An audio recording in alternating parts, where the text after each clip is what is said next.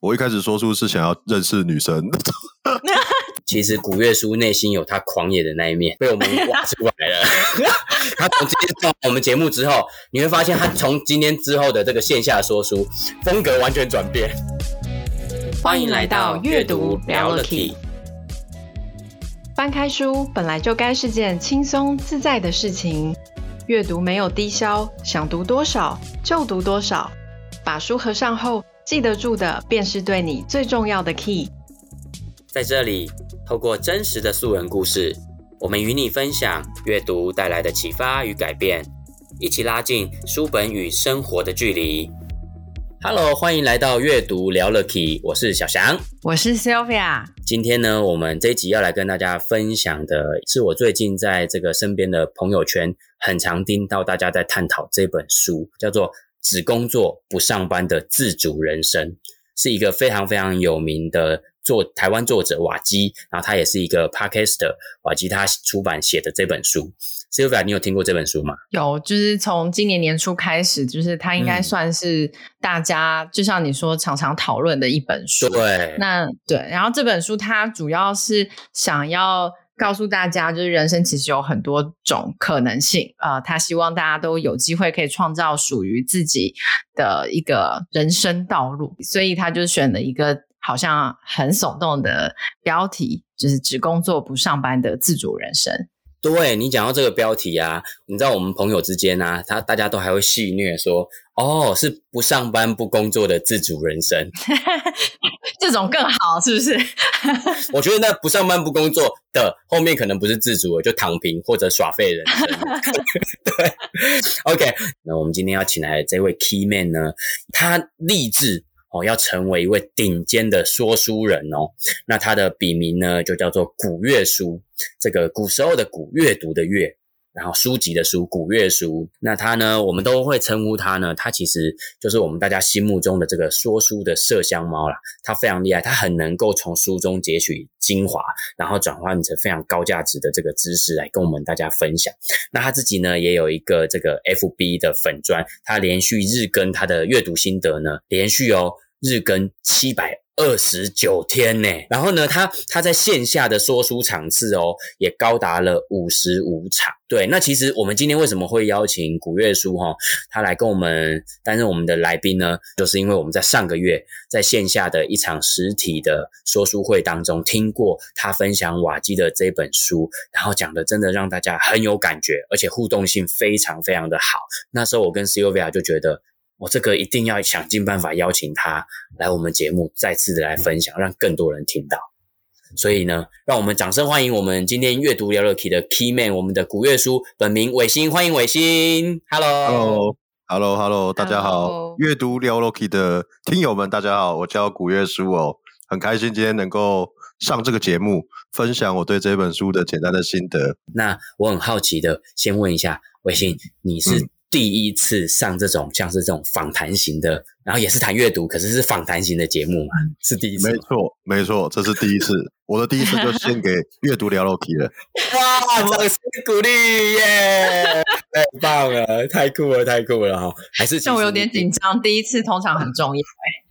真的哈、哦？还是说其实那个那个伟星你也有偷偷在关注我们？也有在许愿说想要上我们的节目，哦，过去就有听过了。对，主持人真的很往自己脸上贴金呢。竟然敢，然后伟星会不会发现我们其实很闹？对，我们本来没来错地方。你们的风格不就是很闹吗？没关系，很开心。我们试着，我们试着认真一点，正经一点，就大家还是觉得很闹吗？我们更闹的一点是，我们上个月在那个线下的说书会啊结束之后，我们不是听得很有感。我跟 Sylvia 就觉得一定。要邀伟星上我们节目说嘛？可是其实那时候我们原本还不是想邀他说这一本哦。所以把你讲出来，原本希望你原本敲碗，希望伟星说的是哪一本书，给他大胆的说出来。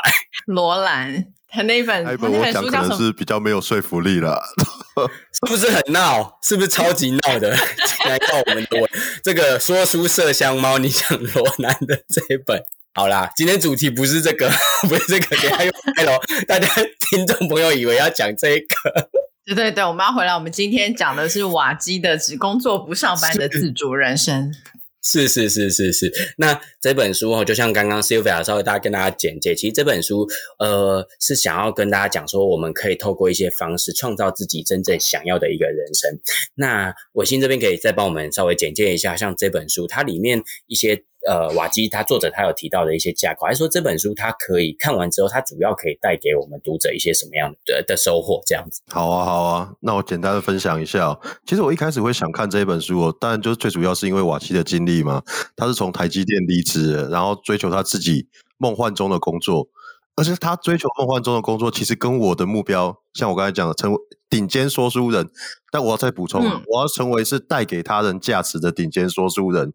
就是他这个目标，其实跟我的目标其实是一致的。就是我也想要成为说书人，我也希望能够透过分享知识，能够当做是一种职业，然后养活我自己，甚至也可以分享很多。书中的一些知识点给大家，所以我我想他这一本书就是想知道他到底是怎么做到。但书中它其实分为五个部分，第一个部分可能你就首先要先认识你自己，你知道你自己要什么。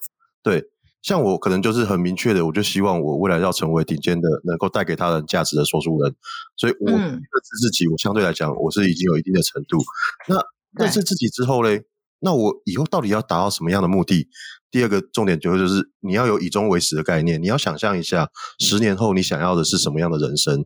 这个其实对我来讲也是很还还不错的一个 idea，一一个想法。其实，在另外一本《与成功有约》，其实也讲到以终为始的概念，但是他他讲的距离可能就比较远。他就想说，你人生走到终点的那一刻，你会想要。别人在你的葬礼上讲什么，这可能相对就比较远一点。你要写墓志铭的那种概念，对不对？你会想要希望墓志铭上面写些什么？对，没错。但是瓦基这本书，他就把时间轴变得比较短一点，可能分为十年，嗯、可能分为两年。所以我觉得这个是对我来讲是蛮大的启发。然后再来，在你追求的理想工作的呃这个路途当中，我相信一定。会有挫折，一定会有一些沮丧的时候。比如说，像我自己在经营脸书粉砖的时候，一定难免会有一些力不从心的时候。诶，这时候其实我们可以透过自主性、胜任感跟关联性这三个重点，让我们的动力能够持续的保持。然后，第四个重点就是回顾检讨。当你在执行的过程中，你当然就是要采用那一种循环改善的一个模式，就是你不要同一件事情持续的做好好久好久好，重重复做一件事，然后一直持续的做都不没有做任何的改进。重点是你要持续的检讨，然后持续的改进，让自己一步一步的往前迈进，然后最后就是要相信自己，你能够达成你想要达成的呃重心，达成你想要的目标。嗯目标大概这本书的重点就是着重在这几个部分哦。嗯，真的是顶尖说书人，对的，guideline 整个全部重点都对啊，对啊，对啊。我刚也顺便就是顺着伟星这样做了一个笔记，然后就是发现他就是一二，我我不知道我这样记的对不对？一二三四五五点，就是认识自己，以终为始，设立目标，保持动力，然后复盘，然后更相信自己。对，对，没错。哇哇，这个都好厉害哦。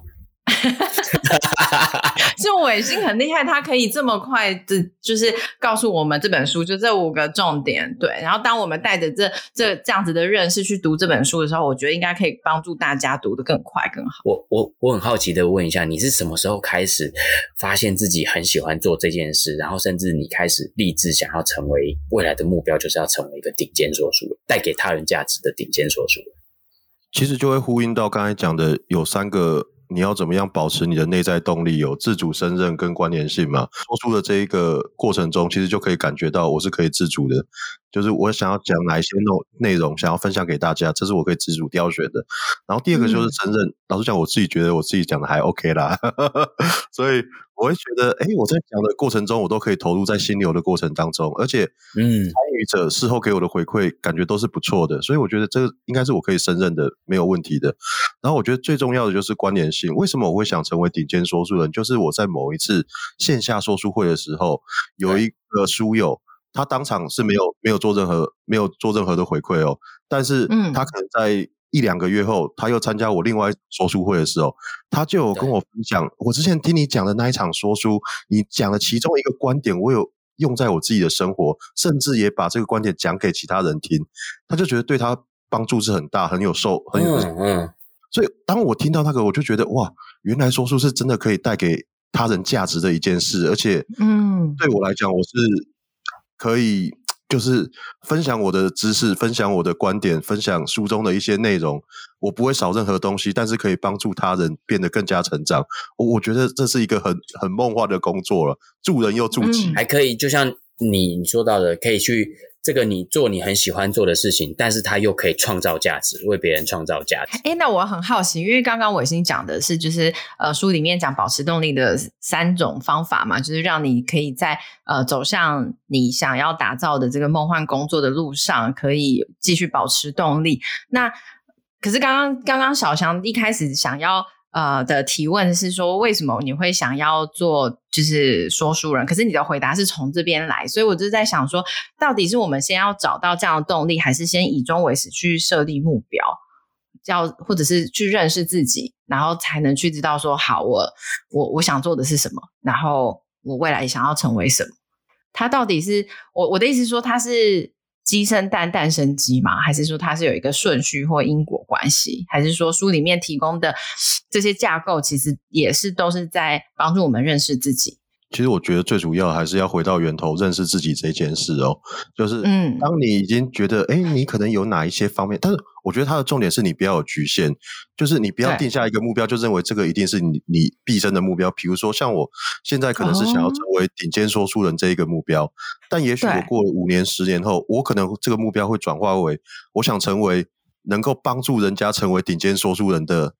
导师、哦、教练，所以我觉得又拉高那个层级也可能。对，我觉得这个是就是可以随着你，应该是说，当你挑选了一些目标，你实际去执行过后，你发现，哎，这个好像真的可以满足你的内在动力，我觉得就可以去尝试。我觉得重点是你要先知道你自己想要的是什么，然后多方尝试，真的就不要局限自己哦。嗯，那是不是也是在做的？当中就也会更认识自己，它其实好像是一个循环，因为像你刚刚说，就是你一开始只想要当就是可以带给别人价值的说书人，可是你现在已经都觉得我可以去培养说书人。这件事情，它应该是在你执行自己成为顶尖说书人的这个路上，你要更。对自己有更深一层认识，然后更高一个一个期望了，对吗？又或者，我觉得伟星刚刚讲到，在更前端，可能最一开始是来自于你有阅读的兴趣，然后你也喜欢把阅读的东西做输出，然后你在输出的过程，你发现说，哎，原没想到听你听你说书的人，竟然可以有这么大的启发跟改变的时候，所以你就会。也是就去调整了你的目标，对不对？对，没错，这都是一连串的滚动式的调整。对、嗯，所以我一开始说出其实是非常肤浅的。我一开始说出是想要认识女生。你看，我跟你讲。伟星是有潜力可以说罗兰的，我跟你说，打造自己成为那个模样。他搞不好罗兰的 PPT 已经写好，就差我们邀请他，就可以来讲，就就讲罗兰了。我跟你说，可能要给我一年的时间，我要把自己打造一下。你也要去身体力行一下里面讲的东西，是不是？对啊，没错，没错。伟星，一年是不是？我们节目努力再撑一年，等你，就为了你讲罗兰，等你啊。哦，我努力，我努力。OK，以终为始嘛，我们先定一年后的目标。很好，很好。所以你，所以你刚刚是说，你一开始说出，甚至比我们刚才讲的还要再更浅一点。你真的是希望透过这样子可以认识女生，是吗？对啊，就多交朋友嘛。一开始的初衷本来是这样，但没想到就一说上，就真的是说出上瘾啊，就是一场接着一场。嗯，对啊。酷哦。我觉得就是当你找到你真的喜欢做的事，而且你也可以把它做很好。而且你又发现这件事可以带给他人价值，你就会越来越想要把这件事做得更好。所以，我大概就是有点类似这样的模式哦。我觉得这个是我们上次就是在线下听书的时候，我没有听到的一个部分，就是就像我刚刚把你说这本书里面的重点记下来，我会以为它是一个好像是这五个原则去找到你你喜欢的东西。可是就你刚刚的分享，我发现它是一个你有你有心动。就是你的起心动念出现了，你想要做什么样的东西，然后你去做了，做了之后，他其实带你去了更不一样的地方，或者是说他带着你走得更嗯更深，或者是更高。就是你的你的动机其实一直在变化，哎，对，没错，你的初衷可能就是还是要带给他人价值。我觉得最重要的初衷是这一个，只是说带给他人价值的形式、啊。不是认识女生吗？我可以让女生更加的快乐，呃，这是我最大的价值。有没有听出来？其实这个，因为我们知道伟星他在线下说书也说了那么多场，他一定有一些很喜欢听他说书的，我们也称为伟星的粉丝。这样，粉丝们，你有没有透过我们节目听出，其实古月书内心有他狂野的那一面？被我们挖出来了。他从今天上我们节目之后，你会发现他从今天之后的这个线下说书风格完全转变。其实我跟 Sylvia 原本有在讨论，我们也真的蛮 想透过跟你互动的这一集，看能不能开发一下不一样的这个维新哦。OK，人的潜力是无穷的，非常欢迎开发。真的，真的，没错，没错。可是我以前其实我以前比较喜欢讲商管类的书籍啊，但是我觉得，哎、哦，其实。有时候以后可以挑战一些别的，比如说恋爱的书籍啊，什么之类有的没有？对、啊，我觉得都可以多方挑、啊、多方挑挑战的，是不是？好，那那如果说拉回来，我们讲的瓦基的这本书哈，就是呃，只工作不上班的自主人生，它里面就提到说这个以终为始，而且你说它很特别，是它让大家去想说这个所谓的十年目标这部分，可不可以再帮我们多细谈一下？呃，可以啊，可以啊。十年目标其实最重要的重点就是你一定要有信心啊，十年后的你一定会比你想象中的变得更好，所以重点是你要。想象中你未来到底想要做什么什么样的事情？你的应该是说你未来的理想生活是怎么样？然后用你的理想生活去打造你的工作，我觉得是十年愿景的一个很重要的一个概念哦。比如说像我，嗯、我就会思考我要成为顶尖说书人，带给价值。所以我就会想，哎，十年后，那十年后我一天理想的人生是什么？一一理想的一天是什么？我就会想到，也许我早上起来就是先看个书，看个三十分钟。嗯然后我就接受一些演讲的邀约，然后做一些工作坊的分享，甚至我我有有可能成为一些什么驻书店的驻书的说书者，比如说像现在有一些 pub、嗯、会有那一种驻唱歌手，驻、嗯、唱驻唱，对对对对对。那我我为什么不能就是成为书店的驻驻店说书手？我觉得这个好像就是我以后的一种理想的一种状况哦。对吧？我就会想，哎，我理想的一天是什么？我做了什么样的工作？但最重要的是，我觉得像阅读这件事，即使是五年、十年，甚至二三十年后，这个应该还是我的兴趣之一，还是我可以保有热情的东西。所以我我就会定出我想要成为顶尖说书人的这个目标。然后我可能就透过阅读，我可能透过写作，然后比如说我会制作阅读简报，持续的分享。然后未来我可能就会实际的搭配一些教学啊，一些演讲，甚至是把一本书的内容把它建构成一场工作坊，然后让大家能够更有效率的吸收一本书的知识，而且最重要的是可以把知识点化作你自己实际的作为，然后改变自己的人生。然后我在执行这一些过程当中，其实我都是快乐的，我都是开心的。而且更重要的是，我是持续进步的，因为我是一直持续的输入书中的知识，然后帮助自己成长。所以，像这个十年愿景，我可能自己脑袋就有一个蓝图，我我想说未来我要做什么事情，嗯、然后让自己能够达到这样的一个状况。这个大概就是十年愿景的一个部分了。这个想象好具体哦，因为以前我在就是想，就是说十年之后我可能会变成什么样。我想其实是一个比较模糊，就我可能是什么样的身份啊。可是我不会是、嗯、因为像你刚刚说，你的想象是从十年后的某一天醒醒过来开始。对啊，好具体哦。你是从你的生活里面去。打造这个想象，哎，就是你的，你到时候的生活，你是过得怎么样的生活的这种想象，好具体哦。对啊，刚刚伟星就说要想象的是一种理想生活，对不对？对，就是你要有信心，可以用你的理想生活打造你的工作，而不是用你的工作来造就你的生活。我觉得这是一个，呃，看这本书也是让我有一种反转概念的一个一个一个感觉了。哦，用生活，就你的理想生活。用你的理想生活来打造你的梦幻工作，嗯、对，而不是用好颠覆哦。刚刚伟星讲那一段真的很颠覆，而且会让大家很有感。就是只要有工作一段时间经验，尤其是上班族哦，你会发现其实我们的生活是围绕着你选择什么样的工作，好像就决定了你什么样的生活。其实生活是你是因为选了工作，所以就决定了你的生活形态。对，可是刚刚伟星讲的是反过来，我们要有一种信心，就是呃，我们应应该因着我们理想中想要的生活状态，然后来去打造我们应该具备什么样的工作，才去设计那打造我们想要的那种工作。那所以刚刚伟星也有提到一个，我觉得也蛮酷的哦。刚刚伟星先讲到这个，他第一句话是先讲说，其实我们要先能够相信十年后的你会比现在更好。我觉得有时候这件事情也很难诶，也很不容易诶。可是我觉得这个就是。诶，瓦基为什么会喜欢读书？他为什么会爱上读书？其实道理也是一样。为为什么像我自己在大学的时候，其实几乎不曾有买过任何一本书，除了教科书以外。所以我大学其实是没什么在看书的，我都在看电影，都在都在玩，都在打电动。但是我是到研究所之后，当人生中碰到一些挫折，我才开始想要慢慢的从书中获得一些答案。然后我也发现，诶，真的是可以透过阅读让自己变得比较。呃，个性更开朗，或是更积极一点，所以我觉得他着重的重点就是，他是透过阅读慢慢的改变他自己。他一开始在台积电工作，绝对不是像现在这样的一个模式，他可能就是像我们传统一样，就是认为工作是人生非常重要的一环，甚至把工作放在。家人跟女朋友之前，对对对，慢慢的反思，慢慢的思考，才慢慢的改变成他现在这样的模式。那我知道书中还有一个很重要的地方，就是说，当我们如果说刚刚讲以终为始嘛，也就是我们找到了我们的目标，然后甚至设设定了我们十年后的愿景、理想中的生活，那接下来我们就要开始去执行，去达到这个目标的过程当中，很重要一个，刚刚伟星也有提到，一定会难免会遇到挫折啊，各方面，嗯，所以书中有特别。提到说如何保持动力的三种方法，这其实保持动力哦。假设如果你真的是很喜欢阅读哦，你会发现你在非常多本书都看到类似的观点。之前看拆掉思维的墙也是一模一样，就是讲类似这三个重点。就是当你要保持一个动力哦，你我觉得各位听众朋友可以思考一下，你自己在工作中有没有掌握这三个重点？假设如果你有，你对这个工作应该是。应该是会觉得有一点开心的、啊。第一个就是你有没有自主性，嗯、你能不能掌握你自己人生的自主权？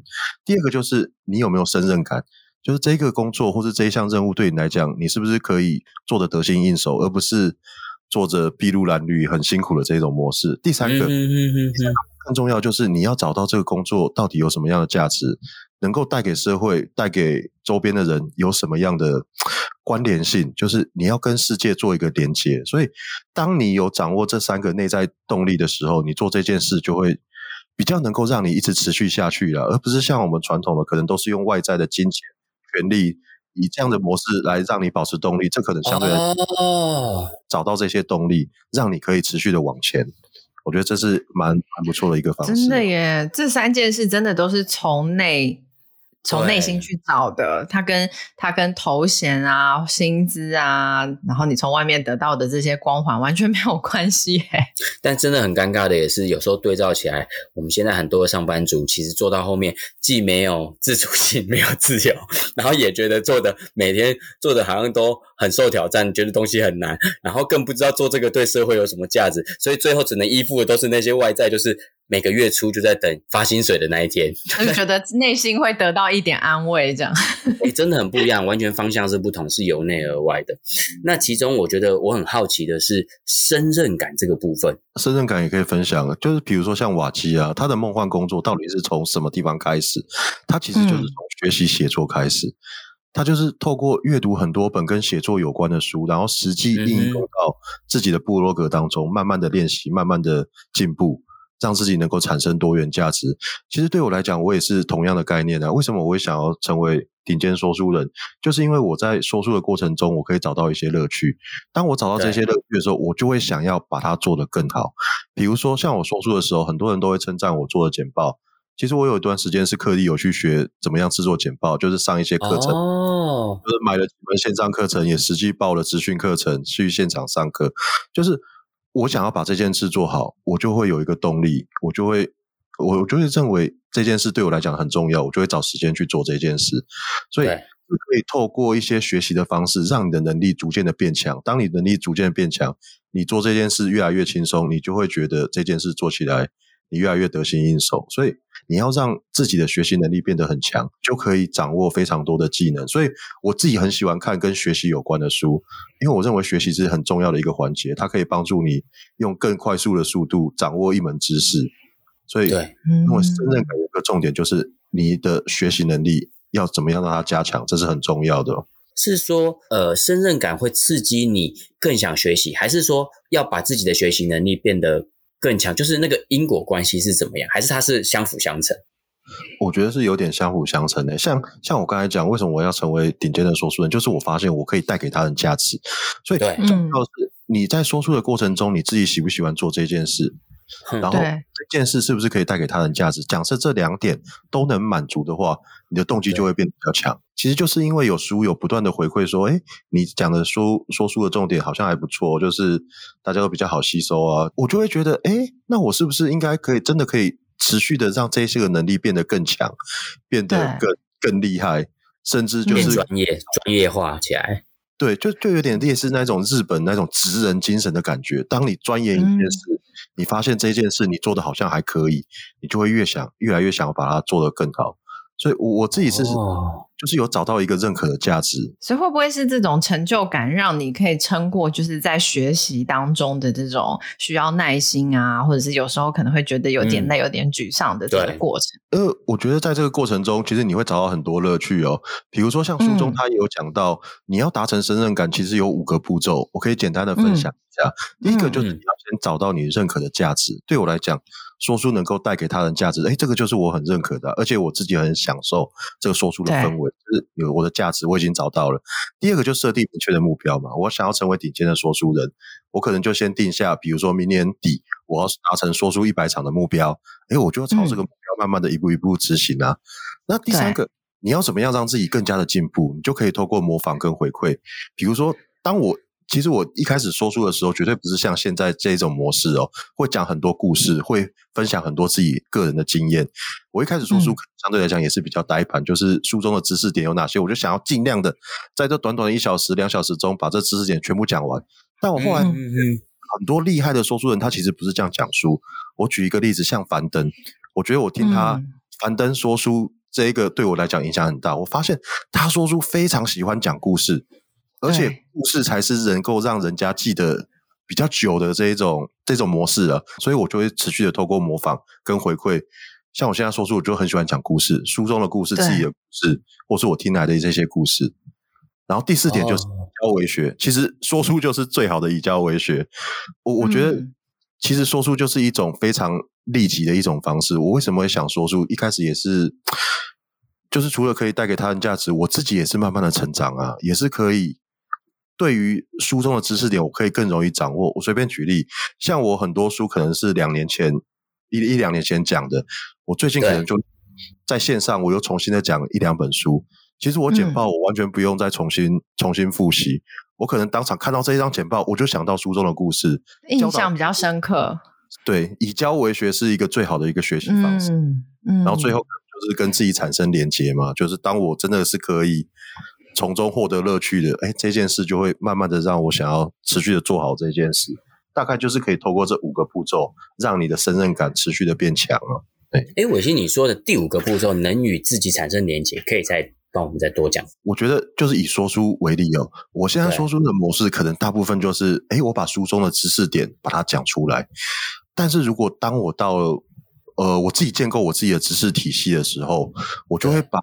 这一种书中的知识点融合成我自己的概念。其实瓦基在书中也提到一个重点哦，嗯，你要从别人说变成我认为，就是当我们在说书的时候，我们当然会用说书书中的知识点来来说明嘛，但是一定要加、嗯、加一些你自己的观点，然后这些这些观点是可以跟书中的知识点有一些相互呼应的。当你能够持续的把一个知识点转化为你自己的东西，跟自己产生连接，其实就会。更加的帮助你的学习，像瓦奇，我觉得他很厉害一点，就是他看一本书，他就会真的是把书中的知识点拿来当做他自己实际在生活中使用。我觉得这是要的，嗯、就是我们可以自己思考。假设你一年也不要看多了，就看十本书，你每一本你就挑书中其中一个知识点，实践在你自己的人生当中。我相信这一年之后，你的人生会变得很大的不一样。OK，所以刚刚伟星讲的这个五步骤，可以再跟我们讲一下，这个五步骤是什么的五步骤吗？呃，就是帮助你能够找到胜任感的五个步骤啦。其实也是一种，就是帮助我们提升学习力的五个步骤，对不对？对，没错。OK，好，所以大家听众朋友刚刚可以再重新的多听几次这五个步骤，其实它就是一个当我们要学习一个东西，把一项能力把它胜任起来的过程当中，嗯、可以经过这个五个步骤，可以把这个能力学习起来。好啊，那今天那最后啊，你可不可以跟我们分享一下？呃，如果这本书有没有什么地方哦，是你最后想要送给我们听众朋友的？哦，我觉得有一句话就是瓦基他讲的，我觉得这一句话真的也很打动我了。就任何卓越的成果。嗯都来自于不凡的思考、平凡的行动、嗯、不甘于平凡的选择。我觉得这是一个很很大的一个冲击我的一个思维哦，就是你你一定要想象自己的人生能够变得更好。我觉得这是一个第一个前提，然后你也要相信你的人生绝对不是你现在这样的一个模式。就嗯。我觉得我自己在阅读的过程中，其实有获得非常多的一种有点类似这样的感觉。假设如果我没阅读的话，我觉得我这辈子可能就是按照一般人的上班模式，可能就是工作到六十五岁退休，我也不会想我要从中获得什么内在成就。但是我透过阅读的当中，我就会慢慢的让自己想要，像我刚才讲的那个三个内在动力，我到底有没有达到？就是其实也不一定要创造一个梦幻的工作，如果你可以在既有的工作中就已经。那个三个内在动力你都有的话，我相信这一份工作对你来讲，可能就是一种梦幻的工作。对对，真的真的。其实有时候我们也不要小看自己现在的工作，就是其实我觉得刚刚伟星讲到一个很重要的，哎伟星你刚刚讲，因为虽然书中是用叫我们去打造梦幻工作，可是有时候如果用它里面讲的这三件事情去检视自己现在的工作，也有可能我们现在的工作 maybe 也是很符合。好，那你继续说，你说这一句话对你的启发？嗯，我觉得对我启发就是。平凡的行动其实是很重要，就是我们可能很常我们每天做的事，但是如果你这件事是对的，而且你是持续做这件事，你就会发现长久以来一定会有一些复利效应。所以刚刚一开始有提到，为什么我会想要日更阅读心得简报，就是因为我之前看了另外一本书，叫做《阅读复》，就是复利效应。复利效应，哦，你就挑一个好习惯，然后持续做，一直做。然后那时候我就想说，哎。到底有什么好习惯是我可以持续的做下去？我就想说，哎，好像很多名人或是那种有钱人都有阅读的习惯，那我也来培养阅读的习惯好了。啊，我就真的就是挑这个这个重点，然后持续的一直阅读到厉害哦，对吧？但是其实落实它，那我觉得说厉害其实也没有没有特别厉害。其实比如说像你每天只要挑出三十分钟阅读一本书的一些内容。你可以想象，你一年至少就可以阅读十几本书了。哦，就是重点是你要把你认为重要的事，把它落实在你平日的每一天的生活当中。那我就每天就至少阅读个三十分钟嘛，不可能一天阅读个三十分钟都没有，你就提早半小时起床就有三十分钟了。所以我觉得平凡的行动才可以让你有更加卓越的成果了。就重点是坚持那个每天往前迈进的那一种。行动会是很重要的，对，嗯，我觉得我还蛮有感的，因为通通常像刚刚讲到说，我们不一定要觉得自己现在的工作就不是梦幻工作啊。我觉得有时候自己在怀疑自己的工作的时候，是因为觉得我每天做的事情都太平凡，那就会觉得我好像没有进步。我好像没有朝着我想要的方向前进，可是刚刚伟星的这句话，我觉得提醒了我，就是其实我们如果设立好了目标，那中间有达到这个目标必须要做的那些事情，它即使每天做看起来很平凡，可是其实它有带着你前进，只要给它多一点的耐心，对，然后我觉得就是终究你会。走到哪里？所以，如果你真的已经往这个方向去走，那在在走的路当中，你可能觉得每天做的事情很平凡，我呃很很很平凡，没有什么。我觉得这种可能你会稍微怀疑一下自己，可是我觉得就是稍微审视一下说，说 OK，我我们以终为始，我是不是在往这个终的方向去前进？如果是，那我就还是继续有耐心的做着这些事情，然后相信相信自己。嗯。嗯，我我们前前几集是不是有录哪一本书？我现在我现在 不知道为什么想不起来，就是讲我知道你在讲什么。那个管理热情里面就讲到说，当我们设定一个目标之后，然后最后你还要忘记目标，忘记目标，你只要把每一件事情每天切分好这些事情，把它做好来就好了。对。那我最后也想要再回馈一个，刚刚伟星举那个就是每天呐、啊，就是它是指起床之后。阅读三十分钟这件事啊，我听完真的觉得啊，我非常的需要。对。所以你现在要是，你现你现在是要告诉广大听众，你即将做这件事情了吗？